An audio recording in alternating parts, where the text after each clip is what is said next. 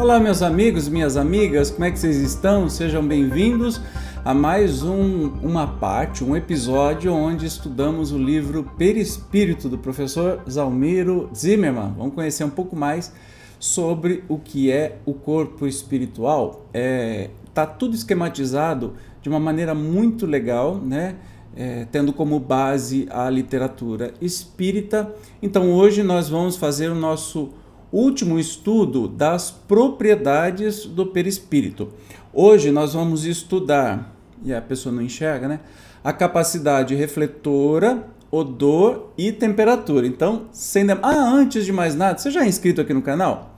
Por favor, se inscreva, nos ajude aí com o crescimento do canal. Se inscreva e clique no sininho para ativar as notificações. Aqui tem vídeo novo todo dia. Se gostar desse vídeo, clique no joinha, compartilhe com um amigo. E se puder um pouquinho mais, clique no botão Seja Membro e apoie o nosso canal. Vamos então, sem demora, para o estudo de hoje: Capacidade refletora, mais uma propriedade do perispírito. O corpo espiritual, extensão da alma que é, reflete contínua e instantaneamente os estados mentais. Opa! Significa que quando nós estamos encarnados, a gente se esconde atrás do corpo físico. Então a gente, né, não vai com a cara de uma pessoa. Oi, tudo bem? Ai, tá sorrindo lá por dentro, você tá assim, ai, idiota. Ah, como eu te odeio. né? Então, o nosso perispírito, ele reflete tudo isso. Se você não gostar de uma pessoa, de algum modo vai estar estampado na sua cara, no seu corpo inteiro, que você não gosta daquela pessoa. Então é bem isso, né?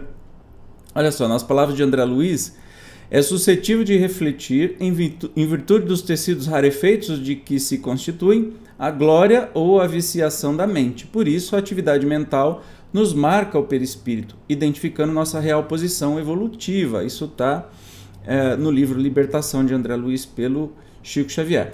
Todo pensamento encontra imediata ressonância na delicada tessitura perispiritual, produzindo dois tipos de efeitos. Gera na aura a sua imagem, conhecida hoje como forma-pensamento, variável de acordo com a carga emocional, inclusive sob aspecto cromático, ou seja, muda de cor, como demonstram técnicas e testemunhos incontestáveis, e também na dimensão física influindo na fisiologia dos centros vitais.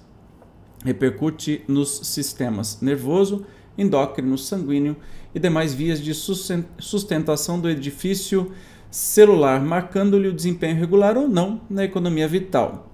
Olha que interessante, no livro dos Espíritos. Haverá mundos onde o espírito, deixando de revestir corpos materiais, só tenha por envoltório o perispírito?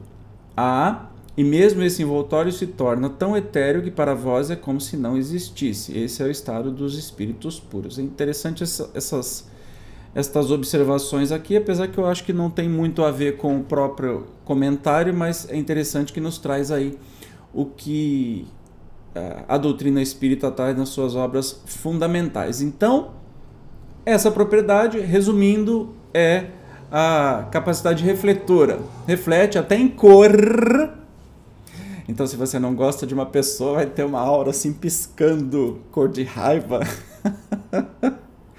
vai ser. Não dá para fugir, entendeu? E assim também que os espíritos são. É, não tem mentira mais no sentido de que quem está vendo aquele espírito, especialmente se é um superior, vai ver é, o que se passa na cabeça daquela, daquele, daquele ser, daquela pessoa, né? Mais uma capacidade, é, propriedade, desculpa, odor.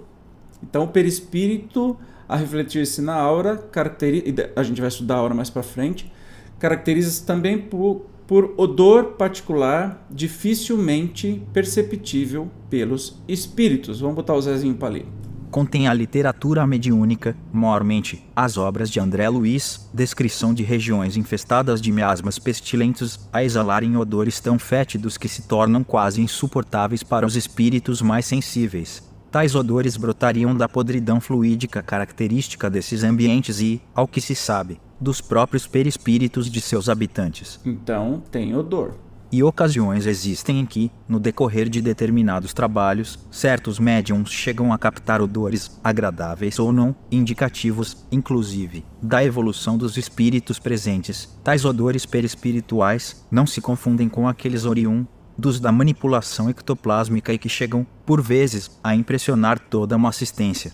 Uh, não é raro, e eu tenho uma experiência pessoal para contar sobre isso, muito, muito tempo atrás, eu acho que eu tinha. Mi, minha avó paterna tinha desencarnado faziam, sei lá, uns 5 anos. Hoje já faz mais de 20. E eu sentia o cheiro do fogão de lenha dela, às vezes o cheiro da, do perfume dela, às vezes o cheiro de violeta que ela que ela plantava violeta, não é essa violeta de hoje em dia que não tem cheiro de nada, mas aquelas perfumosas, piquititica, mas com perfume danado, né? E conversando uma época é, com uma pessoa, nessa época eu não era espírita, então conversando que isso me trazia muito à memória dela, essa pessoa me confirmou e aqui a gente vê que o perispírito pode tem essa propriedade de exalar odor, inclusive odores é, tanto ruins quanto bons, né? Muita gente diz que o Chico Xavier, por exemplo, ele tinha ele dava a mão para as pessoas e as pessoas ficavam com cheiro de rosas assim durante dias que não saía mesmo lavando. Né? Então é, é bem interessante esse relato que indica também é, mais uma propriedade que é muito percebida pelos médiums, né? Nas sessões mediúnicas ou em casa, enfim, onde for, é, é facilmente percebida. Tem uma, uma pequena observação aqui. Vamos colocá-la. Pela mediunidade de Francisco C. Xavier, informa André Luiz Quito. Das as criaturas vivem cercadas pelo halo vital das energias que lhes vibram no amago do ser e esse halo é constituído por partículas de força a se irradiarem por todos os lados, impressionando-nos o olfato, de modo agradável ou desagradável, segundo a natureza do indivíduo que as irradia. Assim sendo, qual ocorre na própria Terra, Cada entidade aqui se caracteriza por exalação peculiar. Isso está em ação e reação, de novo, de André Luiz, pela, pelo Chico Xavier. Maravilha? Vamos então agora na nossa última propriedade que a gente está estudando, que é a temperatura. Olha só. Como no desenvolvimento da atividade mediúnica, certos médiums registram, por exemplo, uma espécie de gélido torpor com a vizinhação de alguma alma sofredora, ou, ao contrário, uma cálida sensação de bem-estar quando da aproximação de um espírito superior. É lícito cogitar-se da possibilidade de que o perispírito também mostre uma espécie de temperatura própria, relacionada naturalmente com o grau de evolução do espírito. Trata-se um tema a ser ainda investigado, mais suscetível de comparecer no futuro com força maior do que uma simples hipótese. Então, esta última propriedade é mais por uma hipótese, graças às sensações que, a, que as pessoas têm, né?